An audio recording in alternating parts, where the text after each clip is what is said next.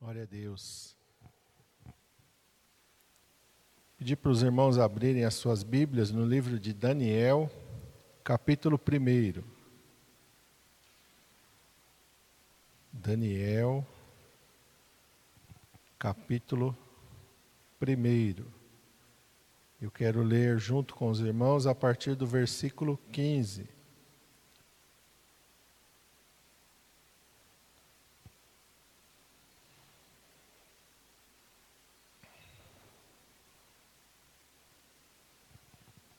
Todos acharam? Amém?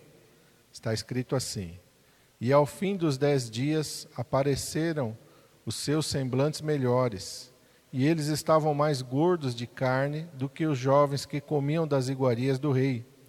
Assim o despenseiro tirou-lhes a porção das iguarias e o vinho de que deviam beber, e lhes dava legumes. Quanto a estes quatro jovens, Deus lhes deu o conhecimento e a inteligência em todas as letras e sabedoria. Mas a Daniel deu entendimento em toda a visão e sonhos. E ao fim dos dias em que o rei tinha falado que os trouxessem, o chefe dos eunucos os trouxe diante de Nabucodonosor. E o rei falou com eles, e entre todos eles não foram achados outros tais como Daniel, Ananias, Misael e Azarias Portanto, ficaram assistindo diante do rei, e em toda a matéria de sabedoria e de discernimento sobre o que o rei lhes perguntou, os achou dez vezes mais doutos do que todos os magos, astrólogos que havia em todo o seu reino. E Daniel permaneceu até o primeiro ano do rei Ciro. Vamos orar. Pai, em nome de Jesus, nós estamos diante da tua palavra, Senhor neste momento tão importante, Senhor, em que estamos na tua casa, te adorando, orando, buscando a tua face e a tua presença. Que neste momento o teu Espírito Santo tenha total liberdade para falar, para ministrar aos nossos corações aquilo que o Senhor tem para nós neste momento, Senhor e o teu Espírito Santo possa estar tocando em cada vida, em cada coração, possa estar agindo, Senhor, sobre cada um de nós, ó Pai. Estamos aqui, Senhor, o que estão daqueles amados que estão nos assistindo, e ninguém fique, Senhor, indiferente, que ninguém fique, Senhor, insensível, e ninguém seja, Senhor amado, ó Pai, alheio àquilo que tu estás fazendo, mas que todos, Pai, possam sentir o teu toque, possam sentir o teu agir e o teu mover sobre as nossas vidas. É o que nós te pedimos em nome de Jesus. Amém. Glória a Deus. Este finalzinho do capítulo 1 nos dá ali o relatório do que viveram Daniel, Ananias, Misael e Azarias. E é, é, aqui nos mostra como, como Deus ele vai trabalhar na vida daqueles que decidem no seu coração se guardar das coisas do mundo. O Senhor estava aqui, eu estava meditando nesta tarde, estava orando, estava buscando uma palavra do Senhor, e o Senhor falou comigo sobre o assentar-se à mesa do Senhor ou assentar-se à mesa do mundo. Esse capítulo primeiro vai mostrar que esses jovens foram levados cativos, foram levados como escravos de Judá para a Babilônia. Eles não estavam ali por sua vontade própria, eles não decidiram, olha, vamos para a Babilônia, a Babilônia é um lugar melhor, é um lugar de oportunidades, é um lugar de crescimento, é um lugar de riqueza. Não, eles foram levados como cativos. E quando eles chegaram na Babilônia, a palavra de Deus diz que o rei mandou que fossem separados os jovens de procedência real, então eles tinham uma ascendência real, eles já estavam é, acostumados a viver no palácio, e esses jovens fossem colocados sobre o seu despenseiro, sobre o seu eunuco, para que eles recebessem toda a instrução ali dos babilônicos, dos caldeus, eles fossem preparados para estar no palácio e servir ao rei da Babilônia, Nabucodonosor. E esses jovens foram colocados ali, e Daniel e seus amigos foram apresentados a um padrão de vida que eles não estavam acostumados. Eles foram criados em Judá, eles aprenderam das coisas do Senhor, eles sabiam a sua maneira de viver, eles sabiam a sua maneira de vestir, eles sabiam a sua maneira de se alimentar. Quando nós olhamos para a palavra de Deus, nós vemos que no Antigo Testamento tinha uma série de regras que eles deveriam obedecer, principalmente quanto à alimentação. E quando eles chegam na Babilônia, a Babilônia não tem o temor do Senhor, não tem nada disso. Eles se deparam com um mundo totalmente diferente um mundo de idolatria, um mundo em que não há o temor do Senhor. E muitas vezes isso acontece com a gente. A gente está na igreja, a gente está no convívio da comunhão do Senhor, mas nós não passamos as 24 horas do nosso dia dentro da igreja. A gente sai para trabalhar, ou para estudar, ou para fazer qualquer coisa, e nós estamos em contato com o mundo também, que assim como a Babilônia não tem nada a ver com as coisas de Deus. Mas a palavra de Deus nos mostra aqui que no verso 8, Daniel e os seus amigos decidiram no seu coração não se contaminar com as coisas do mundo. Foi apresentado para eles uma mesa, e a palavra de Deus diz que haviam ali naquela mesa manjares, haviam iguarias, havia o vinho do rei. Foram apresentados para ele aquilo que havia de melhor, melhor na Babilônia. E assim também acontece conosco. Satanás, ele vem e ele tenta nos atrair com aquilo que ele tem de melhor.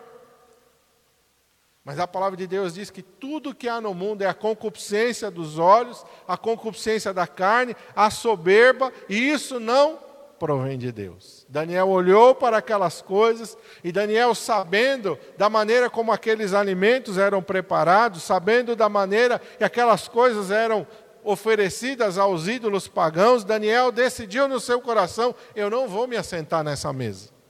Eu não vou participar dessas coisas, por mais que sejam atraentes, por mais que encham os olhos, por mais que aqui seja praticamente uma ordem do rei que eu tenho que participar disso, mas eles tomaram uma decisão no seu coração: nós não vamos nos assentar nessa mesa. Nós não vamos participar disso. E a palavra de Deus diz que o chefe dos eunucos então ficou preocupado, disse: Olha, eu não posso fazer isso, é uma ordem do rei. Vocês têm que comer. Então Deus deu sabedoria, Deus deu estratégia para Daniel, e ele falou: Olha, faz um, um experimento conosco, faz um teste.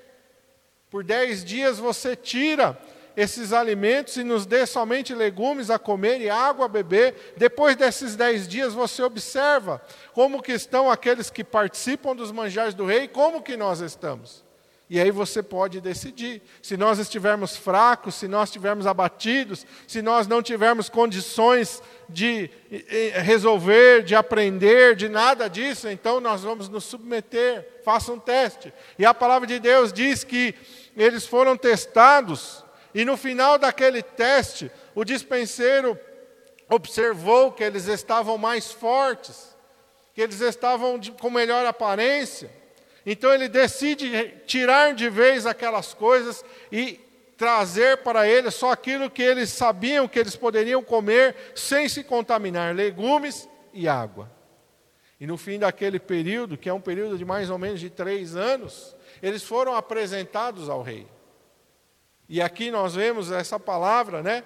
Ao fim dos dez dias, nós começamos aqui, foi o teste. Eles já estavam ali mais gordos de carne, no verso 15. Eles, a aparência do semblante deles era melhor do que dos outros. No verso 16, então o dispenseiro atendeu a eles, tirou aquelas coisas, não deu mais as iguarias do rei, não deu mais o vinho do rei, lhes dava legumes e lhes dava água para beber. E aí entra o agir de Deus, Deus está ali manifestando o seu poder e a sua glória sobre a vida daqueles jovens. Pastor, mas o que, o senhor quer dizer? Nós não estamos na Babilônia, nós não estamos é, se, é, sendo oferecidos os manjares do rei. O que o Senhor quer dizer para nós é que nós temos que tomar decisões nós estamos indo para o mundo, nós estamos convivendo com o mundo todos os dias, e todos os dias é apresentado para nós uma mesa do mundo e tem a mesa do Senhor. São decisões que nós temos que tomar, são escolhas que nós vamos fazer para a nossa vida. Isso é da maneira que eu falo, isso é da maneira que eu vivo, isso está relacionado com aquilo que eu, eu quero para a minha vida, com os meus sonhos, com os meus projetos, isso está relacionado com aquilo que me atrai. O que que me atrai? O que que me faz gastar o meu tempo? O que que atrai o meu coração, quais são os desejos e as aspirações do meu coração. Em qual mesa que eu estou me sentando, do que que eu estou me fartando. E a palavra de Deus diz, e estes jovens receberam algo de Deus, no verso 17. Deus deu para eles conhecimento, inteligência em todas as letras e sabedoria, mais do que todos os outros. Por quê? Porque a palavra de Deus diz que a sabedoria perfeita e verdadeira, ela vem dos céus. Você não aprende ela nas faculdades nem nas universidades. A sabedoria real e verdadeira, ela vem de Deus para a nossa vida. Deus faz diferença entre aqueles que se assentam para comer na sua mesa e entre aqueles que não se assentam para comer na sua mesa. Você tem esse confronto todos os dias da sua vida. Eu quero ir com os irmãos lá para Malaquias, capítulo 3, 18. O último livro do Velho Testamento, Malaquias 3, 18. Olha o que Deus fala ali, através do profeta Malaquias. Abre em Mateus e volta umas folhinhas. É mais fácil você chegar em Malaquias. É o último livro do Antigo Testamento.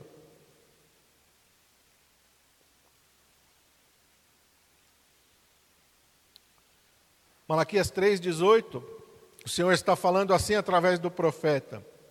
Então voltareis e vereis a diferença entre o justo e o ímpio, entre aquele que serve a Deus e o que não o serve. Algumas versões que eu gosto dizem assim: então vereis outra vez a diferença entre aquele que serve a Deus e entre aquele que não serve. Deus está dizendo que tem uma diferença entre aquele que serve a Deus e aquele que não serve. Por que, que ele está falando aqui, que vereis outra vez? Porque ele está falando que depois desta vida física, na eternidade, nós vamos ver de novo a diferença. Mas aqui, enquanto nós estamos sobre esta terra, já tem uma diferença.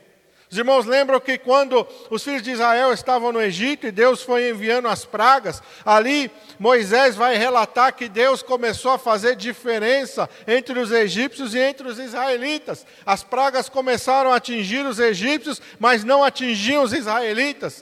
As pragas vinham sobre os animais dos egípcios, mas não atingiam os animais dos israelitas. O povo do Egito estava sofrendo o juízo de Deus, mas os filhos de Israel estavam sendo guardados pela provisão de Deus. Aquele povo entrou no deserto, aleluia. E a palavra de Deus diz que Deus passou a mandar o pão do céu, porque ali não havia nada para eles comerem naquele deserto. Então é essa diferença que Deus faz na nossa vida. A diferença que Deus fez na vida de Daniel, Ananias, Misael e Azarias, dando a eles conhecimento, dando a eles sabedoria, fazendo uma diferença não só no seu físico, porque o homem olhou para eles e viu que fisicamente eles estavam mais saudáveis do que os outros. Mas também Deus deu para eles uma capacidade de inteligência, de conhecimento e de sabedoria superior aos outros, porque eles se guardaram de participar das coisas do mundo. E é isso que Deus está falando. Então vereis outra vez a diferença. Faz uma diferença aqui sobre esta terra e faz uma diferença enorme na eternidade.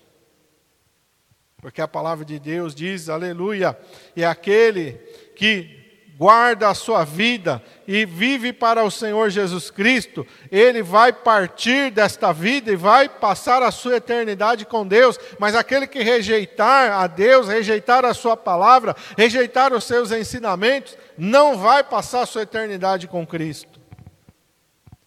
E eu quero ir com os irmãos para 1 Coríntios capítulo 10. Olha que Paulo fala aqui. 1 Coríntios capítulo 10.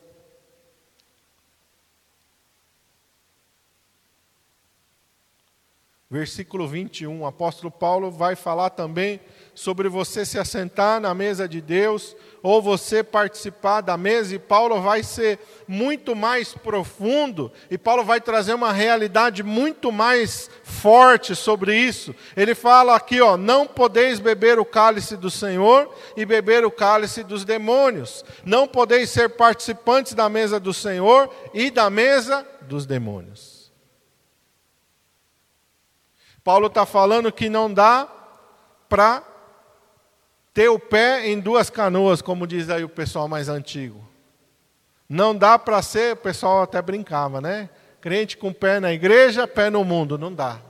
Paulo está falando, ou você participa do cálice dos demônios, ou você participa do cálice do Senhor. Ou você se assenta na mesa do Senhor, ou você se assenta na mesa dos demônios.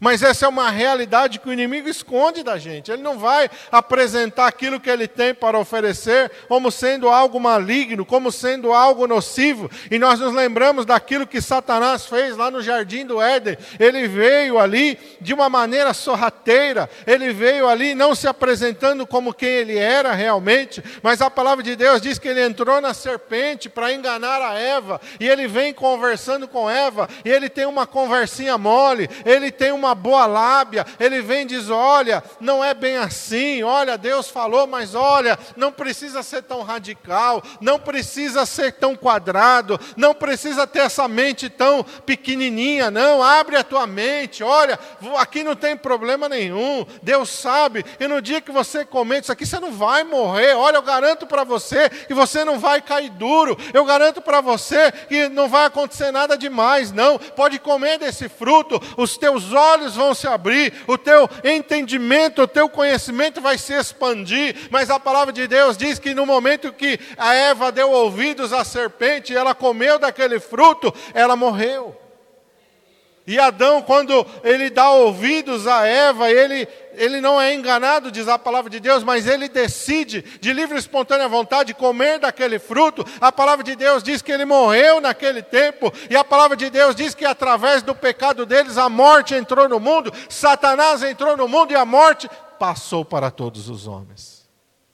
Da mesma maneira, Satanás estava ali na Babilônia, oferecendo para Daniel uma mesa bonita, uma mesa farta, uma mesa que com certeza enchia os olhos, assim como a palavra de Deus diz que quando Eva olhou para aquela fruta, ela era agradável, desejável de se comer, encheu os olhos de Eva. Satanás continua agindo dessa mesma maneira. Ele vem, ele apresenta uma mesa que, se você olhar humanamente, é uma mesa bonita, é uma mesa farta, ali só parece que tem coisa boa.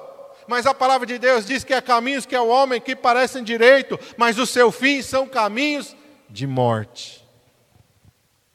E Paulo está falando: olha, se você beber do cálice dos demônios, você não pode tomar do cálice do Senhor. Se você se assentar na mesa dos demônios, você não pode se assentar na mesa do Senhor. Pastor, mas e aí? Tem que ter um arrependimento. Tem que ter uma mudança, tem que ter uma quebra. Se você participou, você tem que dizer: Eu não quero mais isso. Se você se assentou, você tem que se levantar e virar as costas para aquilo. É isso que Deus quer que você faça, que eu faça. E a gente olhe para aquilo e diga: não, peraí, tem alguma coisa errada aqui. Isso aqui não traz nada para a minha vida. E como é que a gente vai fazer essa diferenciação? Como é que a gente vai ter esse discernimento? Paulo continua falando aqui no verso 23. Todas as coisas me são lícitas, mas nem todas as coisas me convêm. Todas as coisas me são lícitas, mas nem todas as coisas edificam. É aqui que você vai poder ter discernimento. Quando você olhar para alguma coisa que Satanás está apresentando, quando você olhar para alguma coisa que surge diante da sua frente, aquilo te edifica. Pode até ser que não tem problema nenhum aos teus olhos. E Paulo está falando: olha, todas as coisas me são listas, mas nem todas as coisas me convêm. Todas as coisas me são listas, mas nem todas as coisas me edificam. Vai, vai me edificar aquilo? Qual é o proveito espiritual que aquilo vai trazer para mim? Se o Senhor estiver ali no momento da trombeta soar, do arrebatamento tocar, se eu estiver assentado participando daquela mesa, eu vou subir ou eu vou ficar? É isso que eu tenho que pensar. O Senhor vai se agradar de mim ou o Senhor vai se entristecer comigo? Daniel olhou para aquilo e disse: Olha, eu posso me assentar aqui, a minha carne vai se fartar o meu físico vai se regalar, eu vou sentir bem fisicamente, a minha carne vai aproveitar, vai, vou achar que eu estou sendo o máximo participando disso, mas eu sei que Deus não vai se agradar de mim. E muitas vezes nós temos nos deixado levar pelas coisas do mundo, aleluia. Temos nos deixado levar por aquilo que os nossos olhos veem, por aquilo que os nossos ouvidos ouvem. Lembra que Eva não somente olhou, mas Eva ouviu aquilo que Satanás falava. E Satanás continua falando ainda hoje. Satanás continua iludindo hoje. Satanás continua com seu discurso mentiroso e falso. Não tem problema, pode participar, não vai trazer nenhum mal. Olha, você pode fazer isso. Não tem nenhum versículo na Bíblia que te proíbe disso. Olha, não tem nada que vai te condenar. Olha, ninguém está vendo. Olha a mesma conversa, a mesma ilusão. Mas eu tenho que olhar para as coisas e saber: aquilo me edifica ou não me edifica? Eu agrado a Deus ou não me agrado?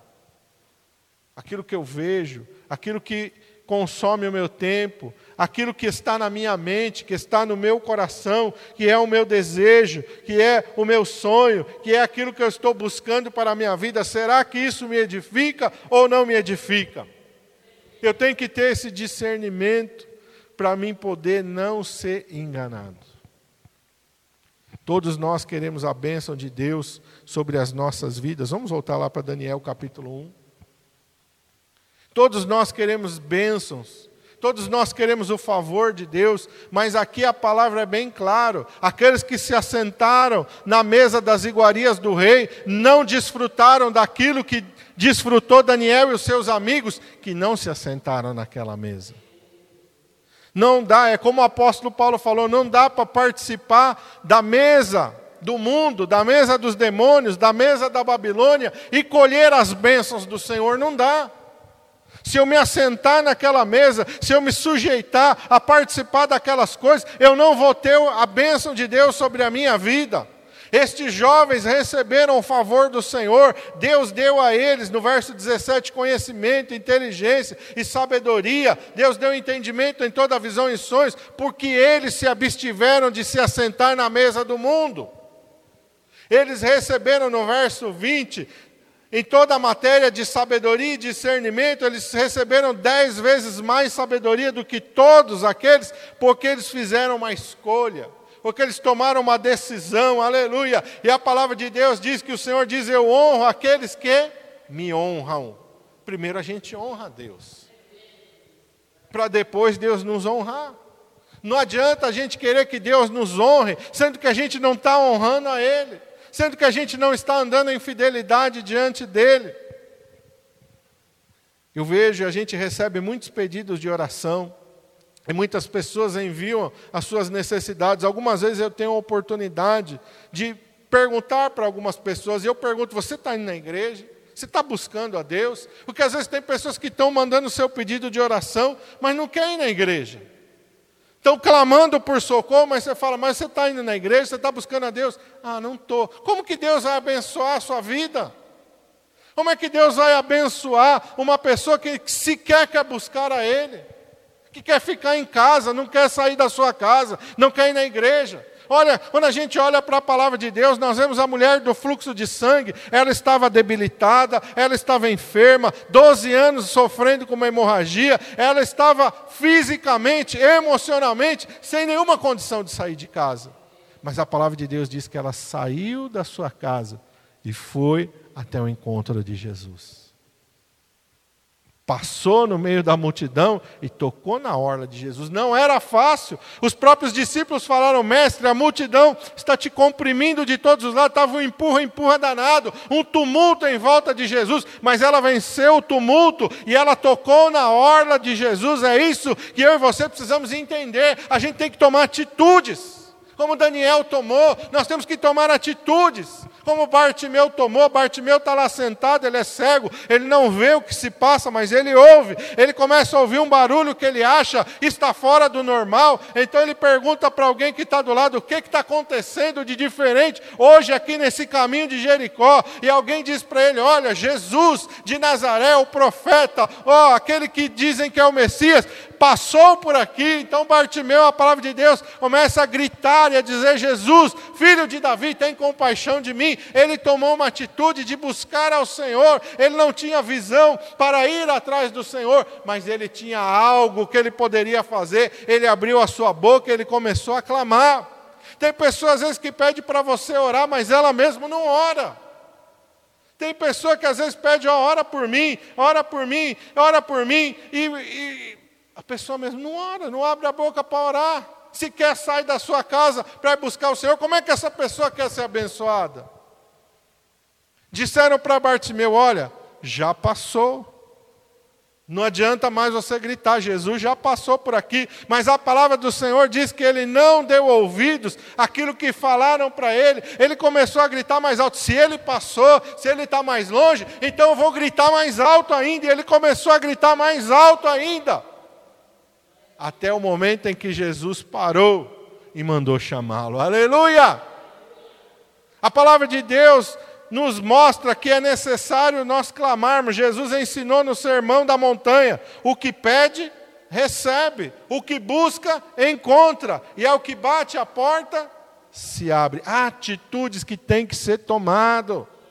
Se você ficar na sua casa, sendo que você pode vir na igreja, como é que você quer que Deus te abençoe? Se você pode abrir a sua boca e orar, se você ficar de boca fechada, como é que você quer que Deus ouça a tua oração? Deus não lê pensamento. Pastor, Deus não lê pensamento? Lê pensamento. Eu estou querendo dizer que em vez de orar, se você só ficar assim, Deus sabe que eu estou sofrendo, pensando na sua mente, Deus não vai responder porque ele ensina a clamar. Em Jeremias ele fala: clama a mim. Jeremias 33, 3, clama a mim. Ele não diz pensa em mim. Isso aí é música do mundo. Pensa em mim é música do mundo. Esquece. Deus fala: clama a mim e responder-te-ei. O que pede, quem é que pede? Quem tem boca. Não diz o ditado popular: quem tem boca vai a Roma? Peça. A exceção é só para quem é mudo. Quem é mudo não vai poder falar. Mas você tem boca, você sabe falar, abre a tua boca, clama ao Senhor, busca ao Senhor. Às vezes a pessoa não abre a boca para orar, às vezes dentro da igreja, muitas vezes a pessoa está aqui, está todo mundo louvando, a pessoa está com a boca fechada. Está no momento de oração, todo mundo orando, a pessoa está com a boca fechada. Ô irmão, abre a boca, clama ao Senhor. Peça ao Senhor, ah, não sei orar. Irmão, Deus não está querendo palavra bonita, não, mas Deus está querendo ouvir a tua voz, aleluia. Não é a maneira que você vai orar, mas é você falando. A palavra do Senhor diz que a mãe de Samuel, ela queria muito ter um filho, ela era estéril, então ela foi no templo. A palavra do Senhor diz que ela mal mexia os seus lábios, não dava para ouvir. Quem estava perto dela quase não ouvia, ela balbuciava algumas palavras. O, o sacerdote até achou que ela estava bêbada. Mas Deus estava ouvindo, porque ela abriu a boca e ela estava falando, aleluia. Bartimeu já gritou, nós temos que gritar, nós temos que clamar. Clamar é levantar a voz. Deus diz: clama a mim responder-te. Clama, levanta a tua voz. Você já viu alguém pedindo socorro assim? Socorro. Socorro. É só se está impossibilitado de falar. Mas se está com o pulmão livre, vai, socorro! Não é verdade? Vai gritar, vai chamar atenção. E é isso que nós precisamos fazer. São atitudes que nós temos que tomar na nossa vida. Escolhas que nós temos que fazer todo dia. Por isso Jesus falou: aquele que quiser vir após mim, negue-se cada dia a si mesmo. Jesus está falando que todos os dias Satanás vai apresentar a mesa dele para você. Cada dia, meu irmão, que você acordar pela manhã, Satanás já tem uma mesa preparada para te tirar da presença de Deus. O manjar dele, ele passou a noite inteira preparando para te apresentar pela manhã. Mas você tem que olhar para aquilo, revirar as costas para aquilo, rejeitar aquilo e escolher as coisas de Deus, porque as coisas de Deus vão te trazer uma recompensa, porque as coisas de Deus vão te trazer um benefício, tanto aqui como na eternidade. Em nome de Jesus. Fique de pé. Vamos orar.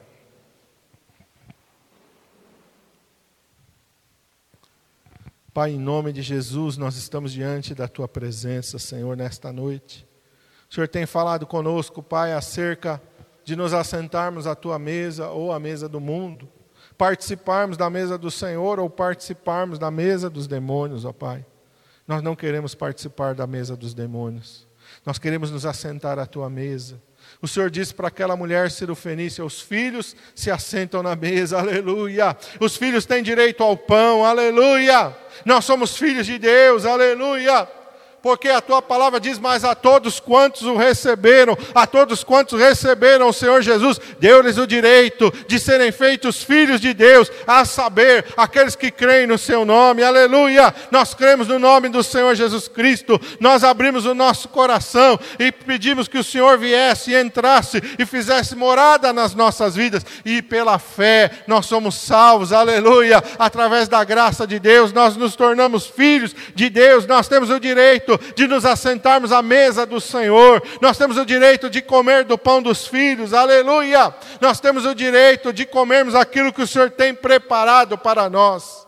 Mas, Pai, nos ajuda, Senhor, a discernirmos aquilo que Satanás vem trazendo até nós, como ele um dia fez diante de Eva, como um dia ele fez diante de Daniel e os seus amigos. Ele sempre tem uma mesa, ele apresenta como se fosse o melhor, como se ele fosse algo maravilhoso, mas nós sabemos que o salário do pecado é a morte, Senhor. Mas nós sabemos que ele não tem nada para nos dar. A tua palavra diz que ele veio para matar, roubar e destruir. Por detrás de tudo aquilo que ele oferece, tem morte, tem destruição, tem choro, tem pranto, tem sofrimento, aleluia. Mas o Senhor Jesus Cristo declarou: Eu vim para que vocês tenham vida, e vida com abundância. Vida com abundância desfrutou Daniel, Ananias, Misael e Azarias, porque eles decidiram não se assentar na mesa dos demônios, porque eles decidiram não se assentar na mesa da Babilônia, porque eles decidiram não se assentar na mesa do mundo, eles viraram as costas para essas coisas e eles escolheram a mesa do, de Deus, aleluia, a mesa do Senhor. Pai, que nós possamos escolher nos assentar na tua mesa, Senhor nós possamos escolher participar de coisas espirituais que nos trazem edificação, aleluia. É aquilo que Paulo falou: todas as coisas me são listas. Deus não é um carrasco, Deus não impõe Sua vontade a mim. Eu tenho livre-arbítrio para escolher, aleluia. Mas eu tenho que escolher aquilo que me edifica, mas eu tenho que escolher aquilo que agrada a Deus, mas eu tenho que escolher aquilo que é preparado pelo Senhor para a minha vida, aleluia para que eu possa colher os benefícios da fidelidade, aleluia, os benefícios, ó Senhor amado, da santidade, os benefícios, ó Senhor, de virar as costas para os manjares deste mundo, aleluia. Há uma diferença entre o justo e o ímpio, há uma diferença entre aquele que serve a Deus e aquele que não serve. A tua palavra diz, ó Senhor, e o teu anjo acampa-se ao redor daqueles que o temem e os livra. A tua palavra diz que o Senhor dá ordens aos teus teus anjos a nosso respeito, para nos guardarem em todos os nossos caminhos. Aleluia! É o Senhor, aleluia, que nos guarda, é o Senhor que nos protege, é o Senhor que com a sua mão poderosa nos livra de todo mal, nos dá provisão, nos dá saúde. Aleluia! Encha a nossa boca de bens, como diz o salmista no Salmo 103, é ele que enche a nossa boca de bens, de sorte que a nossa mocidade se renova como a da águia, diz a tua palavra. E isso o Senhor tem preparado para aqueles que se assentam à tua mesa. Aleluia. Isso o Senhor tem preparado para aqueles que viram as costas para a mesa do mundo, Senhor. Aleluia. Nos ajuda, Senhor, a ter discernimento e sabedoria para escolhermos a boa parte, como o Senhor disse acerca de Maria. Maria escolheu a boa parte, a qual não lhe será tirada. Quando nós escolhemos a boa parte, a parte da fidelidade, a parte de nos assentarmos à mesa do Senhor, ninguém pode roubar a nossa bênção. Aleluia. Nos dá sabedoria, nos dá discernimento, Senhor cobre-nos com teu sangue, nos guarda, Pai, nos livra de todo mal, guarda a nossa entrada e a nossa saída, desde agora e para sempre. Nós te pedimos em nome de Jesus. Amém.